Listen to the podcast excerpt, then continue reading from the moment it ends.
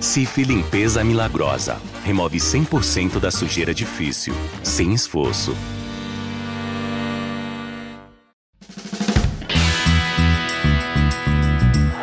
O Cruzeiro é campeão da Libertadores. O Cruzeiro é campeão brasileiro de 2014.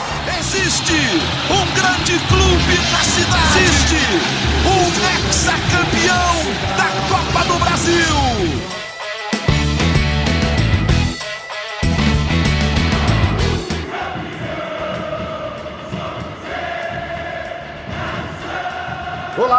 Ho, ho, ho! Seja muito bem-vinda, seja muito bem-vindo ao GE Cruzeiro, a festa de informações e análises da imensa torcida azul.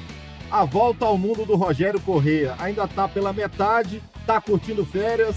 Eu sou Rodrigo Franco e vou tocando por aqui com Henrique Fernandes, comentarista enciclopédia do Grupo Globo. E aí, meu amigo, festejando muito? Que isso, cara. Enciclopédia é generosidade sua sempre, Rodrigo. Muito gentil. Cara, é... eu já tô naquele desacelera... aquele momento de desacelerar realmente temporada. Claro que acompanhando as notícias de, do, do futebol mineiro, do Cruzeiro, evidentemente, que tá ativo no mercado.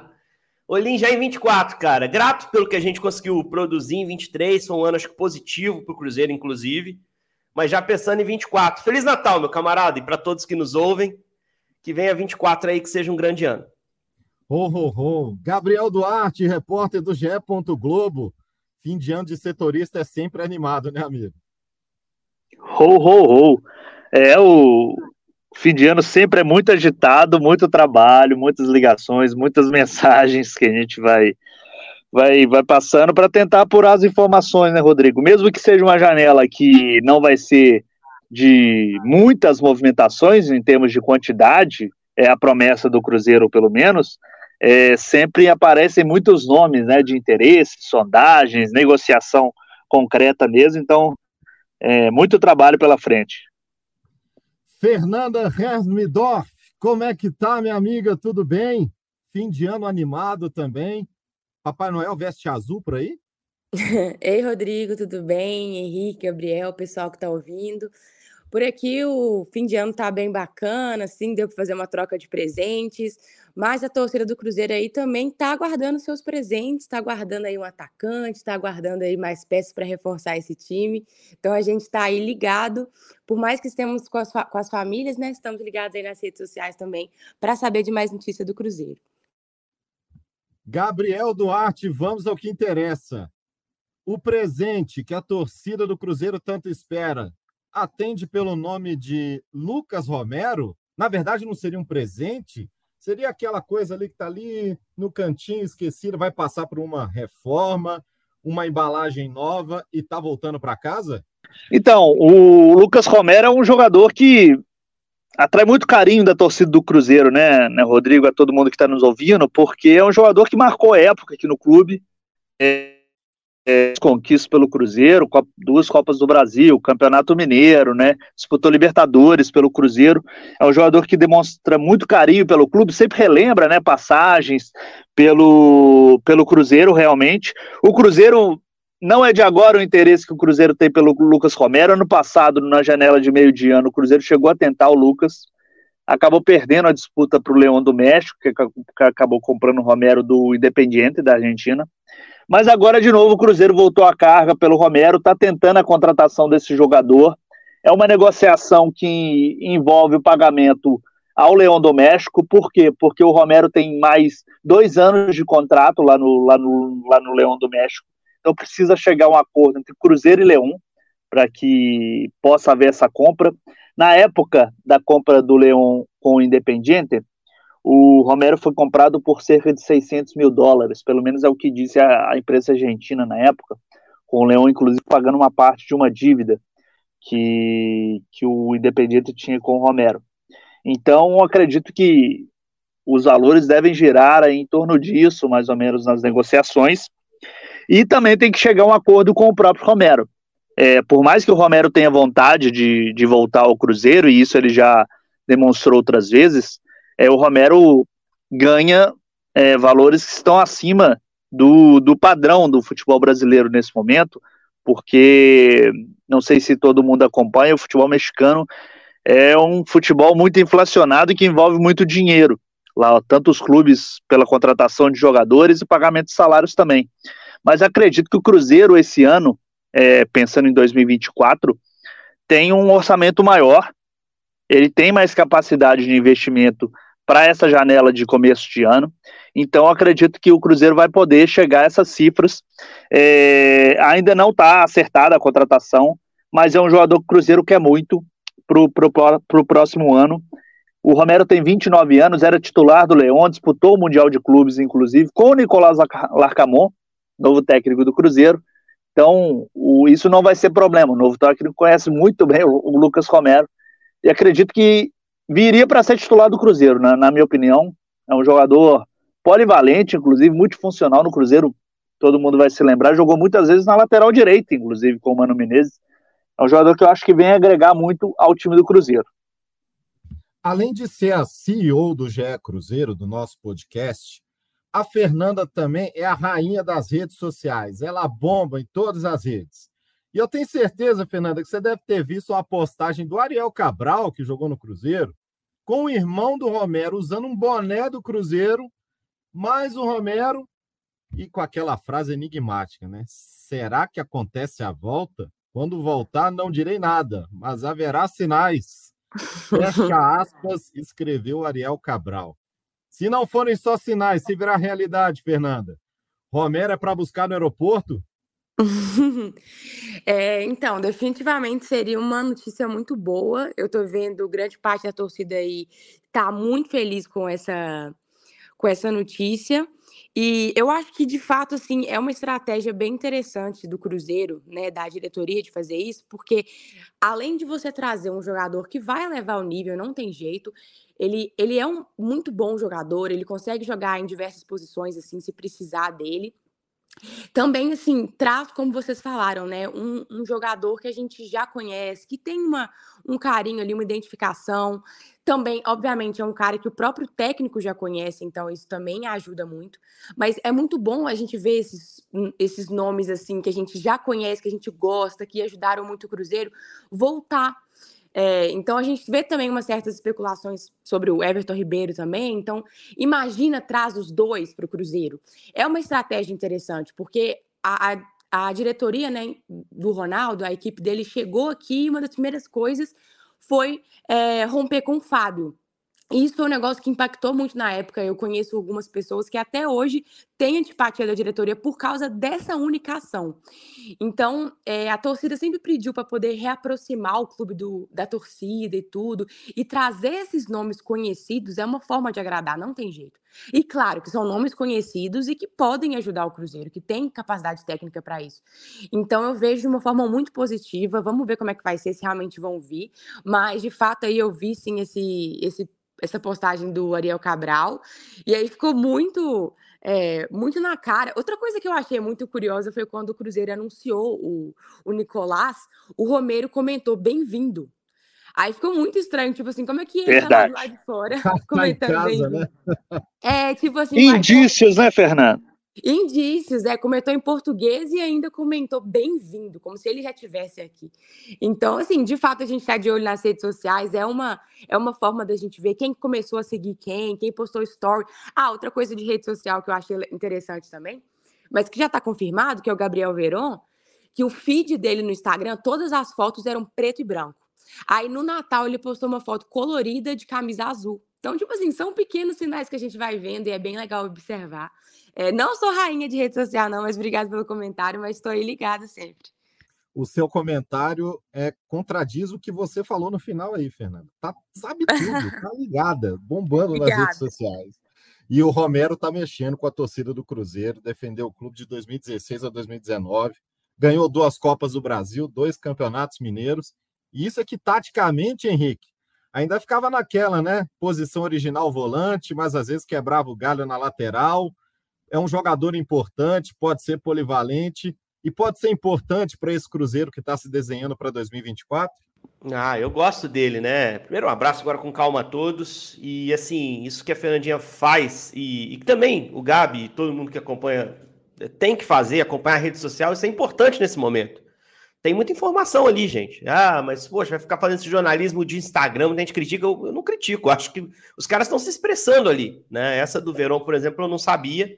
E tem uma, claramente ali, uma mensagem para o torcedor do Cruzeiro, como é, a do, do, Cabral também, né? Quando prepara ali um ambiente para o Lucas Romero. Enfim, cara, é, não há dúvida de que a rede social hoje ela traz muita informação, muito indício que vai embasar uma apuração futura para se trazer informação efetiva ali de, de, contratação. Eu gosto do nome do Lucas Romero, sem dúvida. Depois que saiu do Cruzeiro, ele jogou regularmente, independente, vinha jogando no Leão, jogou inclusive o Mundial, aquele jogo contra o Ural Reds, que o, o Leão não estava jogando bem, já era um final de trabalho do Larcamon.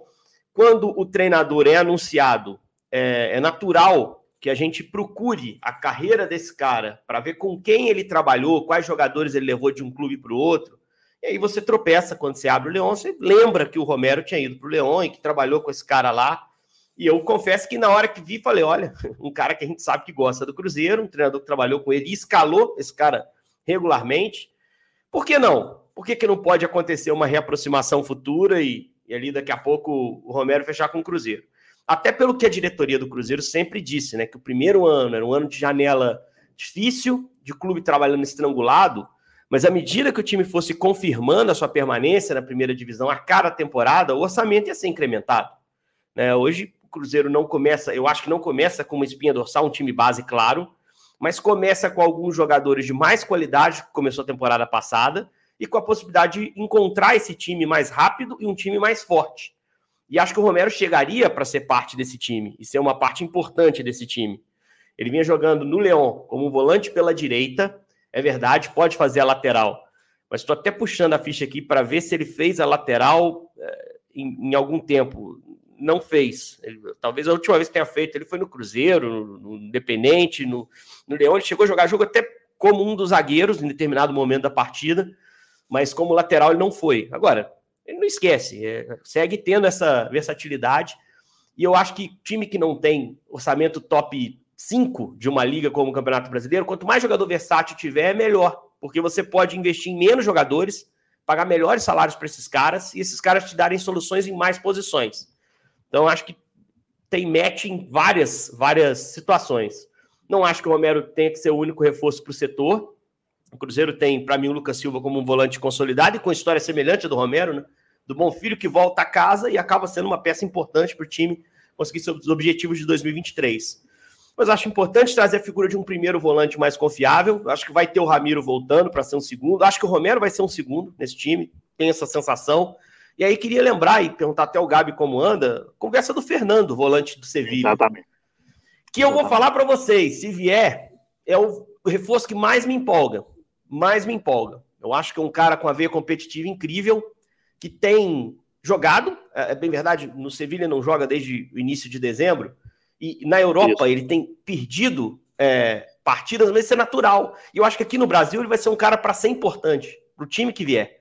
Se falava do Vasco e o Cruzeiro atravessou, eu falei, poxa, esse cara é bom, velho, esse cara é interessante. Acho que esse cara vai dar um salto de qualidade para o meio-campo, até pela característica que tem.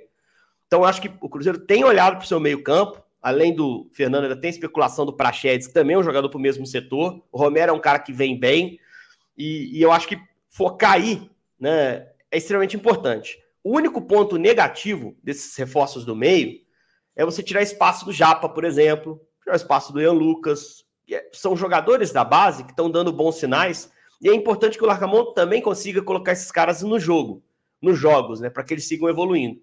Mas eu acho o Romero uma ótima contratação. E se o Fernando vier, e o Gabi pode nos trazer mais informação, seriam caras para jogar juntos no meio-campo. Não acho que uma contratação anule a outra. E eu tô torcendo muito pro Fernando vir pro Cruzeiro, que eu acho que ele vai ser um jogador importante pro time se vier. Fernando, é, o Fernando. É tua, Gabi.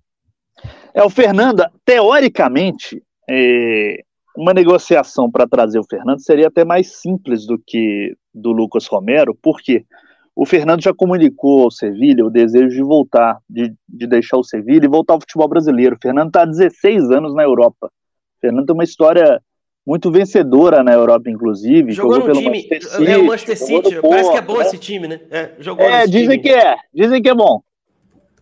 E é jogou isso. titular muito tempo, inclusive, no, no City, foi campeoníssimo no Porto também, jogou no Galatasaray de Turquia. ele tem um currículo muito extenso na Europa e muito vencedor.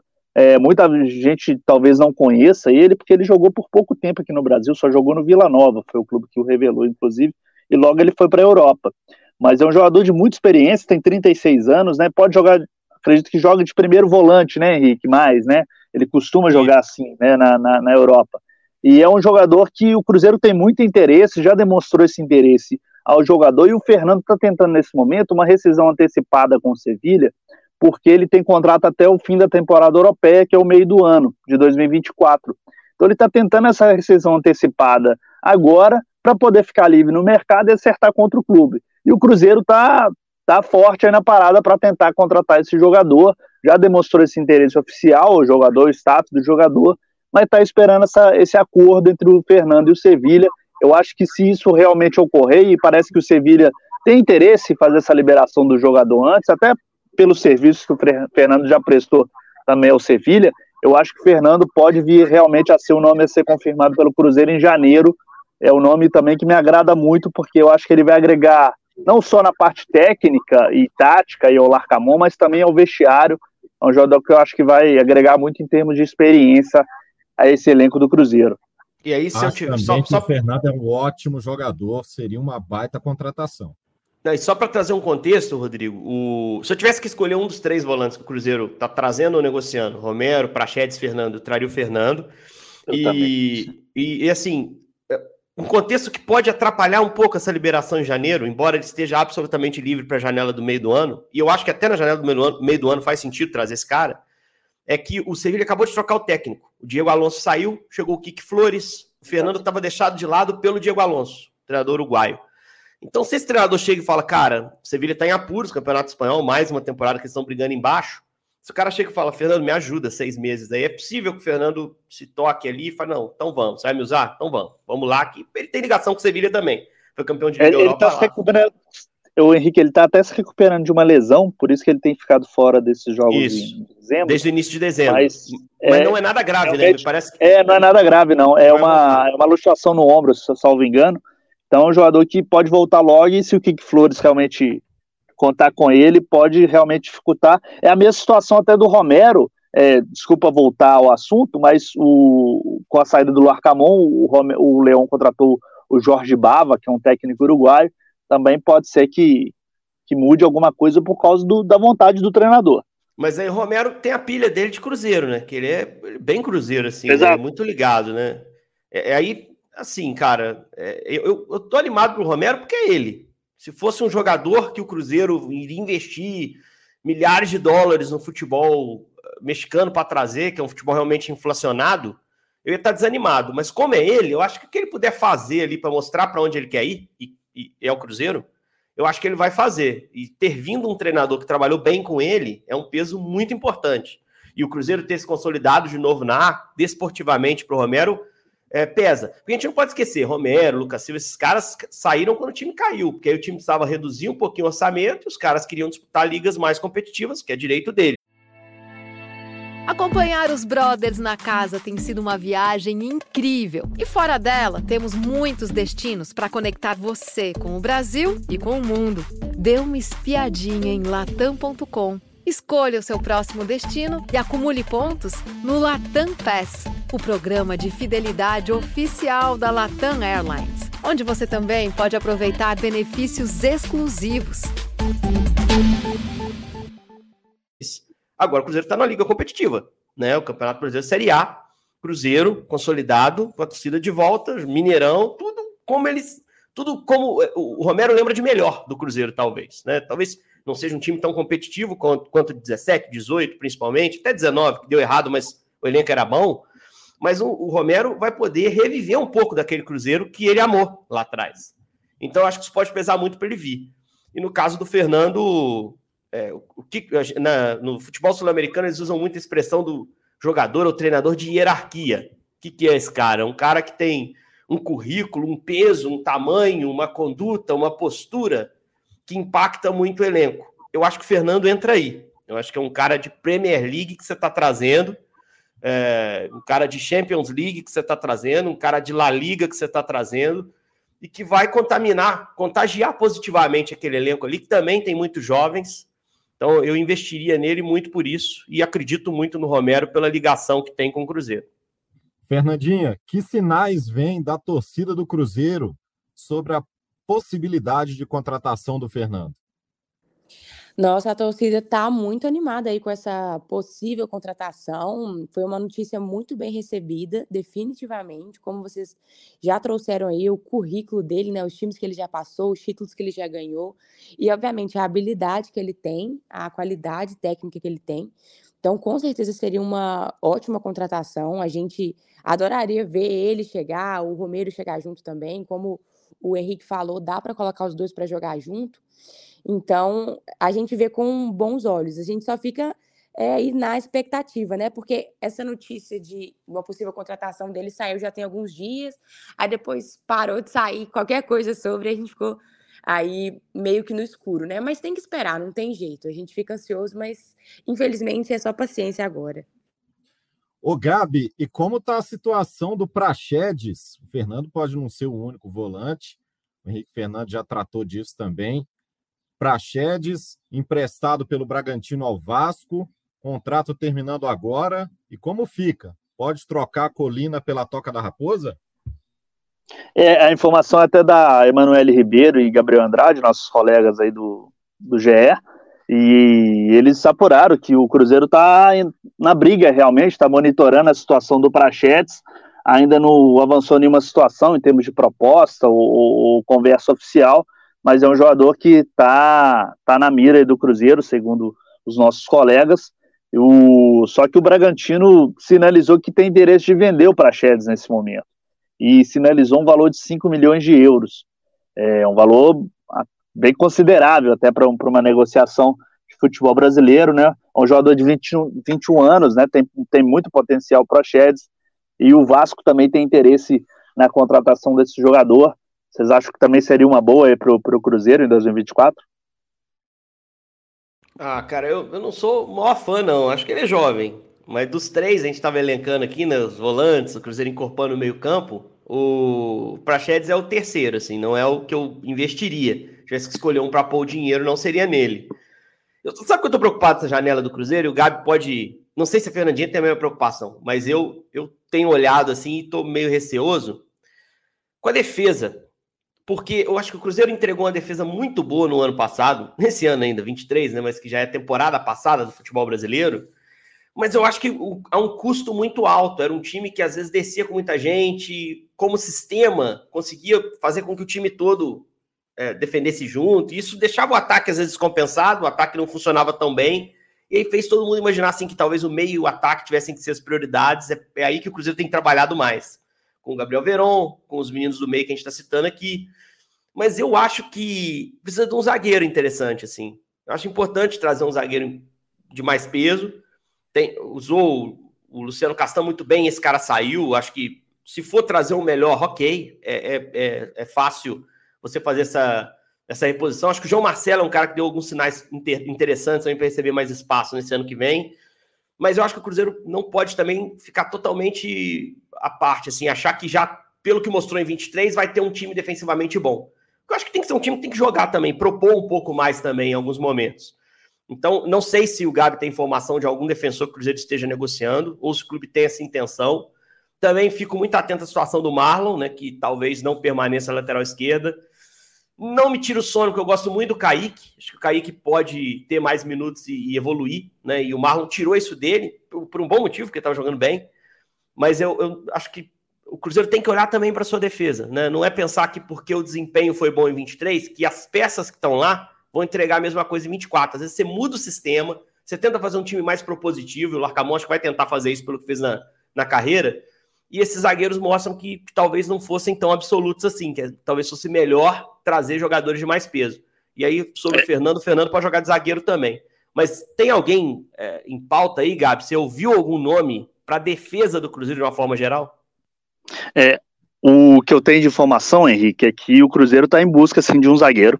É um, não é considerado um setor de extrema urgência, como é considerado, por exemplo, o ataque, mas o Cruzeiro tem a consciência que precisa trazer pelo menos mais um jogador para a zaga. Essa é a informação que eu tenho, que a zaga é um setor que o Cruzeiro está buscando sim um reforço para 2024. Não sei se vai vir nessa primeira janela, se vai vir durante o Campeonato Mineiro, por exemplo. Lembrando que a janela de agora de, de verão do Brasil é até março, então o Cruzeiro tem um tempo ainda para buscar um nome. O Cruzeiro tem a situação do João Marcelo, como você disse aí, e é um jogador que está emprestado até o meio do ano, pelo Porto. Então também é uma situação que não vai durar a temporada toda se não houver um acordo da continuidade dele. As opções hoje são Neres, João Marcelo e Zé Ivaldo, não é isso? Para começar e o, o Lucas Oliveira e o Neres. Ah, e o Lucas Oliveira, claro. Você Exatamente. tem quatro zagueiros para começar o ano, um até o meio é. do ano, né? Para Campeonato Mineiro, aí eu não sei a sua opinião, Henrique, talvez seja um número até legal de Campeonato Mineiro. Mas eu acho que o Cruzeiro precisa trazer já um, pra, na minha opinião, um, um nome de mais hierarquia, até a palavra que você usou aí, para a disputa de Copa Sul-Americana, para a disputa de fases mais avançadas de Copa do Brasil e para o Campeonato Brasileiro Não, também. Até, até, porque acabou a mamata que foi do calendário 23. Todo mundo podia reclamar do calendário 23, Cruzeiro não. Agora, meu irmão, você está indo para pancada em tudo. Você vai voltar a ser rei de Copas em Campeonato Internacional. Você vai jogar a Copa do Brasil desde o início. Então você precisa ter um time ali para jogar as primeiras fases capaz de passar tranquilo. É, o Mineiro, a gente tem falado aqui, não dá para ficar fora da final esse ano é, é apontar para ganhar, precisando ganhar de novo esse troço, né? E, e, o brasileiro com 38 rodadas. Eu acho que tem que ter número maior de jogadores se você quiser ser, ser um time sério, como tem potencial para ser em todos os campeonatos.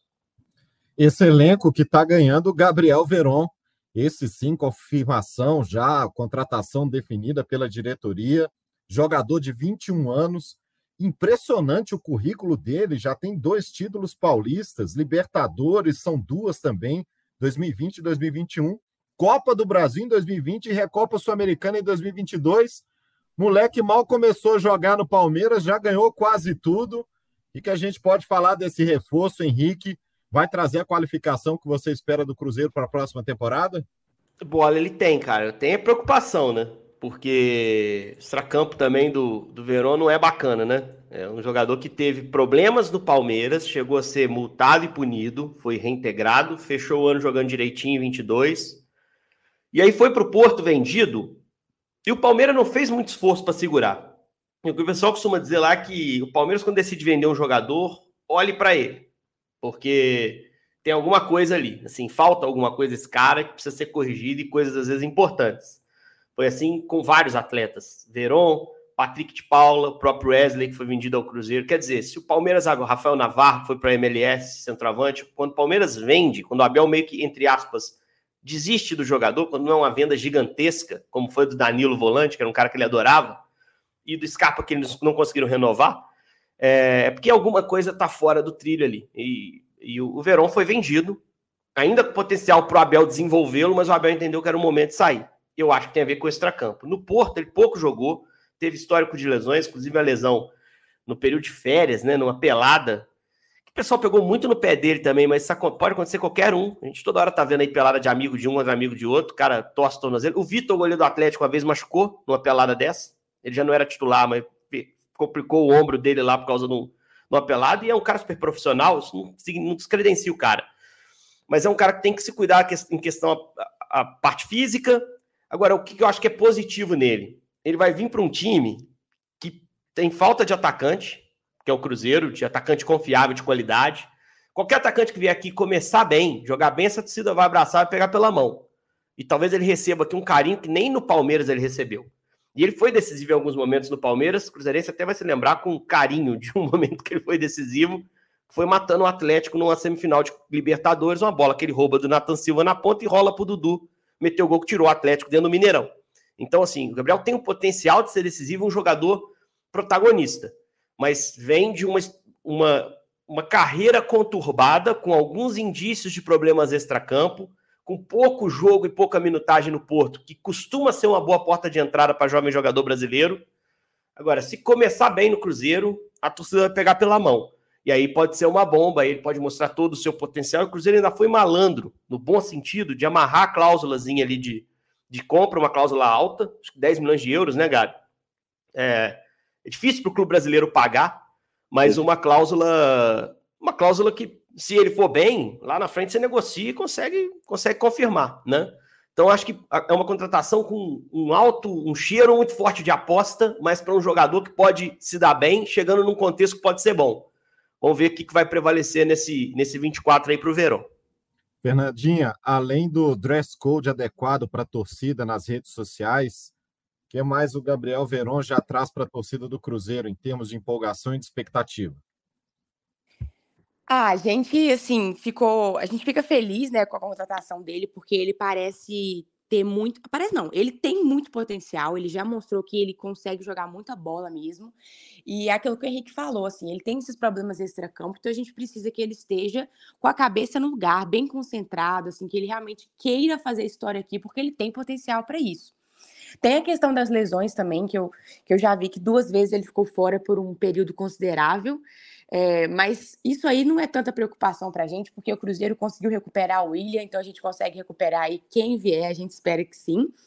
Mas é, eu concordo com o Henrique também, assim, se ele chegar e fazer um mínimo no início dele, a gente já vai já vai acolher, porque o ataque desse ano foi tão ruim, tão ruim, que a gente quer um atacante que consiga fazer o mínimo, não desperdice tantos gols na cara igual a gente teve esse ano com os principais nomes aqui do Cruzeiro, né? Então, eu acho que ele vem para ser titular, eu acho que ele consegue sim, como eu falei. Se ele tiver com a cabeça no lugar e focado, ele é titular do Cruzeiro, ele vai ajudar bastante. E a gente fica aí na expectativa do anúncio, que eu acredito que deve acontecer aí essa semana. Acho que o Cruzeiro perdeu a oportunidade de anunciar no primeiro dia do verão, fazer uma brincadeira com isso. Mas, enfim, é, eu tô assim ansiosa para ver ele jogar. A torcida também recebeu bem essa contratação e como o Gabriel falou, né, o Cruzeiro deve trazer mais um atacante aí. A gente também fica nessa expectativa, porque não, não pode ser só o Verón, não. Tem que trazer mais, que a gente está precisando mesmo desses nomes, ainda mais que o Bruno Rodrigues saiu. E, e Lembrando que o Cruzeiro já anunciou o Rafa Silva também, é atacante que participou da campanha da Série B. Volta para o Cruzeiro para jogar a temporada de 2024. E aí, nesse negócio da, da carência do ataque, eu vou ser muito sincero, eu não estava muito empolgado com o Rafa Silva, não. Acho que a carreira do Rafa Silva é uma carreira com brilho em ligas menores que a Série A do brasileiro. Um, um, bom desempenho na Série B, eu gostava dele no Cruzeiro, né? Mas Série B, cara, agora é outra história. O Edu não foi descartado lá porque subiu para a Série A, um jogador querido, e, e aí para a Série A se entendia que não, não dava. O Rafa, pelo que a gente está vendo, o entendimento é outro, né? Que ele é capaz de entregar. Né? Na China ele jogou muito pouco, pouco antes de chegar ao Cruzeiro, veio o Cruzeiro jogou bem. Na Coreia não jogou tão bem no John Book Motors, pelo que a gente procurou pesquisar. É claro que eu não acompanho o Campeonato Sul-Coreano. Chega de novo para o Cruzeiro. Só que a carência é tão grande no ataque que para esse cara aí no estadual jogar bem e aí ajudar ao longo da temporada, pouco custa. Né? E aí, por ser um cara que a torcida, a torcida gosta do Rafa Silva, não tem procuração falar em nome da torcida, mas era uma sensação que eu tinha cobrindo o Cruzeiro de 22. É, eu acho que pode dar certo. Não é uma negociação que uma contratação que me empolga, eu me empolguei mais com o Gilberto. E o Gilberto entregou nada, praticamente. O Rafa por não esperar nada, de repente entrega tudo, entendeu? Ou, ou melhora ali. O pouco que um atacante fizer hoje no Cruzeiro já vai ser querido, assim. O torcedor sofreu muito com esse setor no ano passado, na temporada passada, nesse ano ainda, né? E, e isso foi, foi terrível, traumatizou, né? Então, acho que quem começar fazendo gol aí já vai ajudar. O Verão não é reposição, não é o centroavante que o Cruzeiro procura, é um ponta. Para mim, é reposição o Bruno Rodrigues, que acabou não renovando. E aí o Rafa, sim, chega para tentar brigar aí entre os centroavantes, mas tem que ir atrás de outro. O Cruzeiro tem que trazer um cara que dê mais expectativa positiva e deixa o Rafa lá também trabalhando e disputando. Seria um reforço para o ataque, que foi o grande ponto mais sensível do Cruzeiro na temporada, mais ineficiente, uma temporada que teve eliminação na semifinal do Campeonato Mineiro para o América, eliminação nas oitavas de final da Copa do Brasil para o Grêmio, teve também a 14 posição no Campeonato Brasileiro, com emoção, uma emoção nada agradável na reta final, luta contra o rebaixamento, mas pegando ali a última vaga na Copa Sul-Americana, um ano também marcado pelo sucesso na base. Cruzeiro foi campeão mineiro e da Copa do Brasil Sub-20, revelando alguns jogadores interessantes. Como vocês fazem um balanço dessa temporada de 2023 para o Cruzeiro? A direção sempre fala em reconstrução, mas que caminho está tomando essa reconstrução? Vai, Henrique, a bola é tua. então, vamos lá. Acho que o ano foi bom. É, o Cruzeiro tinha que não cair, e não caiu. Né? É, eu acho que a questão Pesolano atrapalhou o primeiro semestre. Né? Eu acho que hoje dá para dizer, até pelo que o Pesolano fez no começo da temporada, que era melhor ter saído em janeiro. Ele se perdeu completamente ali nas oportunidades, tentou dar, sabendo que não ia ficar. Eu acho que ali talvez a troca poderia ter acontecido, daria ao Cruzeiro uma competitividade maior no estadual e a possibilidade de construir uma base para ir bem no brasileiro. Acho que o Pepa corrigiu isso, iniciando bem o brasileiro, com pouco tempo para treinar. Mas vocês imaginem se fosse um treinador que já tivesse ali desde o início e com a possibilidade de disputar estadual, observar jogador no estadual e ainda melhorar esses caras, mesmo que ficasse fora da final do Mineiro com tempo para treinar, talvez começasse bem também o brasileiro e construísse algo mais a médio e longo prazo. Então o Cruzeiro se atrapalhou ali naquele início de ano. Acho que a diretoria aprendeu com isso.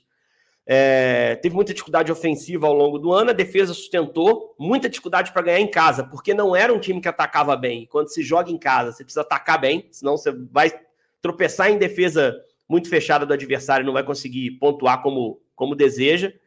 É, mas se, se, acertou ali na reta final, quando o Paulo Autori meio que fez um feijão com arroz, soube usar bem a defesa que estava bem estruturada, para mim, desde o Pepa, né?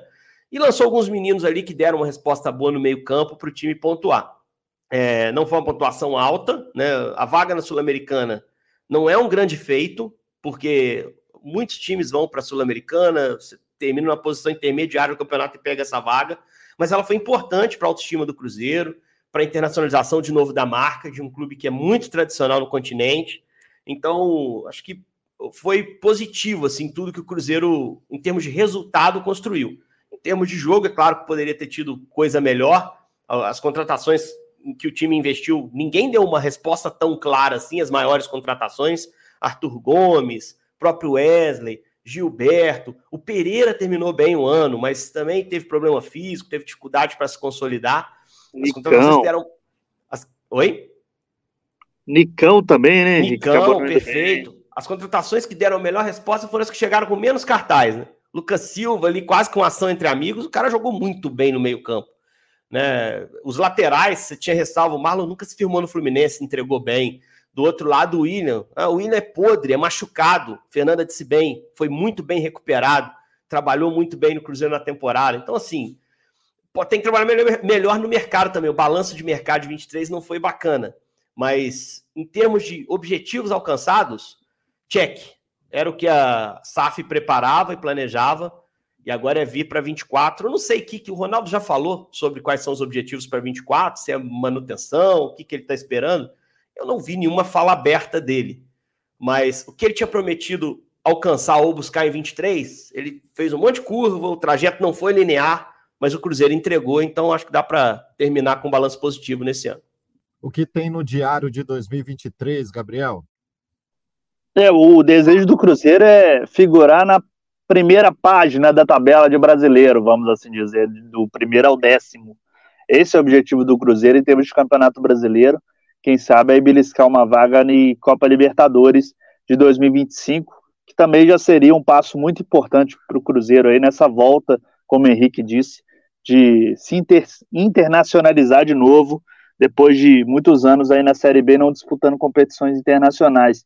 Na Copa do Brasil, o Cruzeiro tem o objetivo mínimo de chegar às oitavas de final nesse ano ainda. É o mesmo objetivo de 2023, que ele conquistou e acabou saindo para o Grêmio nas oitavas de final. Então, esse é o objetivo mínimo do Cruzeiro: chegar às oitavas de final de Copa do Brasil.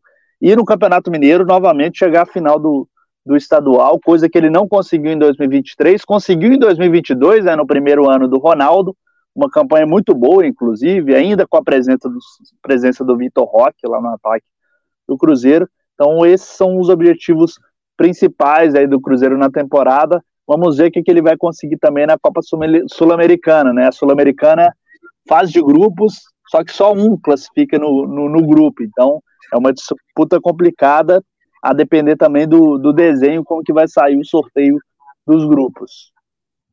E olhando para 2023, Gabi, olha com alívio a torcida do Cruzeiro? É, eu também não posso falar como é, sendo a voz da torcida, a voz da torcida é a Fernanda, mas acho que pelo que o Cruzeiro se propôs a, conquistar, eu acho que é um ano positivo pelo Cruzeiro. Acho que teve sustos no, na temporada realmente, o Henrique falou muito bem, o Campeonato Mineiro. É, olhando agora com, com tudo que aconteceu, eu também acho que a permanência do Pesolano, a decisão de permanecer com o Pesolano, sabendo que era um treinador que não gostaria de permanecer. Talvez não tenha sido a melhor decisão que a diretoria do Cruzeiro tomou. Um campeonato mineiro realmente que o time não, não foi bem, não, não ganhou como mandante no campeonato mineiro. Para mim, isso é inadmissível pelo tamanho do Cruzeiro. É, chegou até a semifinal, mas meio aos trancos e barrancos, realmente, né? E no Campeonato Brasileiro, acho que teve um começo muito bom, muitos sustos durante todo o Campeonato Brasileiro, chegou a figurar na zona do rebaixamento lá na reta final, né? Era uma situação muito complicada, com muita irregularidade realmente do setor ofensivo, mas eu acho que no final o Autuori realmente conseguiu acertar o mínimo lá para conseguir fazer o Cruzeiro não perder conseguiu na melhor, inclusive, sequência do ano em termos de invencibilidade. O Cruzeiro não tinha conseguido seis jogos de invencibilidade na temporada, e se ele conseguiu na reta final, conseguiu manter o Cruzeiro e beliscar uma vaga na Sul-Americana. Eu acho que, no final das contas, saiu com, em termos de objetivo, com o que o Cruzeiro desejava realmente na temporada. Eu, eu vejo que a temporada de 2024 pode ser muito melhor, inclusive, principalmente com esses reforços que a gente tem falado aí que vão, vão chegar ao Cruzeiro. Se todos derem muito certo, acho que tende a ser um ano bem melhor para o Cruzeiro. Fernanda, é moda entre os aplicativos fazerem retrospectivas do ano, do que foi mais comum, do que foi mais marcante. E o que mais marcou a torcida do Cruzeiro? Ai, esse ano, assim, é até difícil falar, porque a gente teve momentos bons, que foi aquele início ali do Campeonato Brasileiro, que iludiu todo mundo, e inclusive é, foi uma coisa que, que criou essa expectativa na gente que não era para ter sido criada. Eu acho que esses resultados que o Cruzeiro teve, se você pegar o balanço final de vitórias, empates e derrotas, se eles tivessem sido mais diluídos durante o campeonato, teria sido muito mais tranquilo sabe? É, eu acho que a torcida teria ficado mais tranquila, teria tido uma cobrança talvez um pouco menor. Só que o que aconteceu é que a gente teve um início muito bom, e aí depois a gente teve uma, uma decaída é, muito marcante, né? Da gente ficar ali muitos e muitos jogos sem ganhar, é, que isso gerou uma pressão muito grande. Só que assim, no início da temporada, a gente já sabia que ia ser isso. A gente sabia que o objetivo era não cair e talvez conseguir uma vaga na Sula. Só que o, o início muito bom, ele gerou uma ilusão na gente é, que acabou acarretando numa pressão que não precisava de existir. É, então a gente teve esse susto ali, que a, que a gente acabou entrando na zona de rebaixamento apenas por ter jogos a menos, porque se o Cruzeiro não tivesse nenhum jogo a menos, a gente não teria entrado na zona. Isso também foi uma coisa que gerou uma pressão maior do que teoricamente precisava, né? A gente ficou com medo muito grande de uma coisa que na prática não aconteceu. Só que por causa de jogos a menos a gente entrou. Então a gente viveu momentos aí muito tensos esse ano que, que foram é, é, que eles ocorreram por quê? Por erros de planejamento, claro, poderiam ter trazido umas contratações diferentes, é, mas o Cruzeiro também teve muito azar esse ano como o Henrique trouxe, assim, contratações que a gente comemorou, que a gente achou bom, mas não deu certo. Outra coisa, o Matheus Pereira ter lesionado. Para mim, se o Matheus Pereira não tivesse lesionado, o Cruzeiro não tinha chegado nem perto ali da zona. Porque ele é muito diferenciado e ele sozinho ele consegue fazer diferença. Então a gente teve essa questão também. É, então juntou erros de planejamento, erros que a própria diretoria já até assumiu, porque eles perceberam isso, e, o, e juntou azar também. E é claro que o fato da gente ter feito uma campanha péssima dentro de casa também pesou, né? O Cruzeiro, juntando o campeonato estadual e juntando é, o campeonato brasileiro, o Cruzeiro teve a pior campanha é, dentro do seu mando. A campanha da temporada nossa foi a pior, com apenas acho que 33% de aproveitamento. Então, isso é uma coisa assim péssima mesmo, porque o Cruzeiro é conhecido por ser um grande mandante, ele jogando no Mineirão, nossos principais títulos foram assim. Então, é uma coisa que a gente tem que mudar para o ano que vem, que foi assim definitivo para essa, essa temporada não ser tão boa. E aí a gente vê também um time que foi bem desequilibrado, porque a gente acabou o Campeonato Brasileiro com o pior ataque e a melhor defesa. Então a gente espera que para o ano que vem a gente tenha um equilíbrio ali. Talvez não precise ser a melhor defesa, mas a gente precisa de um ataque bem mais forte, um ataque que consiga fazer mais gols, que não perca tantas chances. Então, assim, no final, é, a diretoria pode usar aquela frase, né, de tipo, é, você pode questionar meus métodos, mas não pode questionar meus resultados, porque o resultado eles entregaram, tudo que eles prometeram eles entregaram. É, mas foi de uma maneira assim que causou muita muita tensão, não precisava ter sido desse jeito. Então a minha expectativa para o ano que vem é, é de um ano muito melhor, de um ano mais tranquilo, que o Cruzeiro não fique brigando ali na parte de baixo. Não que eu acho que vai conquistar algum título, mas a gente sempre tem essa esperança, né? Mas sendo um ano mais tranquilo, a gente já fica mais feliz. Os próprios nomes que estão sendo ventilados aí nessa janela estão deixando a torcida bem mais esperançosa de que o ano que vem vai ser melhor. É, fica para trás esse ano de muitas emoções que foi 2023, ano também da despedida definitiva de um jogador com muita história no clube, o Henrique, aos 38 anos, uma despedida definitiva depois de três anos em que ele lutou contra lesões, 524 jogos, seis títulos mineiros, duas Copas do Brasil e dois títulos brasileiros. Uma história de muitas conquistas do Henrique no Cruzeiro vai chegando a fim. Bora para 2024? Henrique, feliz ano novo, tudo de bom, meu amigo. Valeu, meu camarada. A gente segue agora para aquela folguinha de Réveillon, né, Rodrigão? E aí já amarro nos diazinhos de, de férias, né? Então, profissionalmente, estou fechando hoje aí minha passagem por 2023.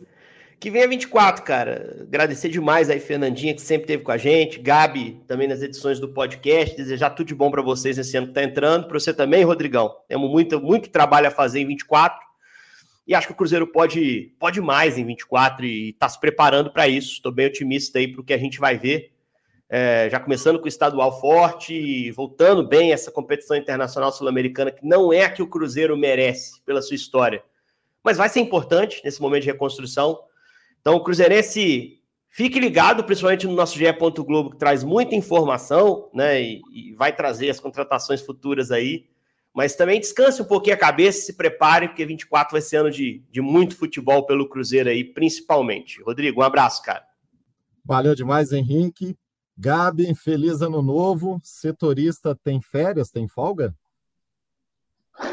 tem não.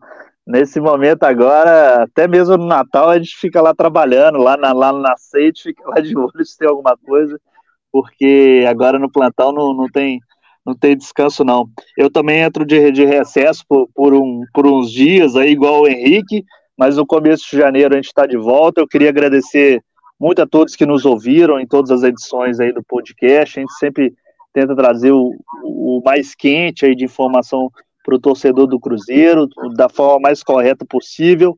E desejar um 2024 maravilhoso para todo mundo, que a gente tenha muita paz, muito amor no coração e que a gente consiga construir cada dia aí mais uma sociedade mais justa e que a gente possa relatar aqui muitos momentos felizes para o torcedor do Cruzeiro, que o ano seja muito bom para o Cruzeiro aí, para a torcida cruzeirense.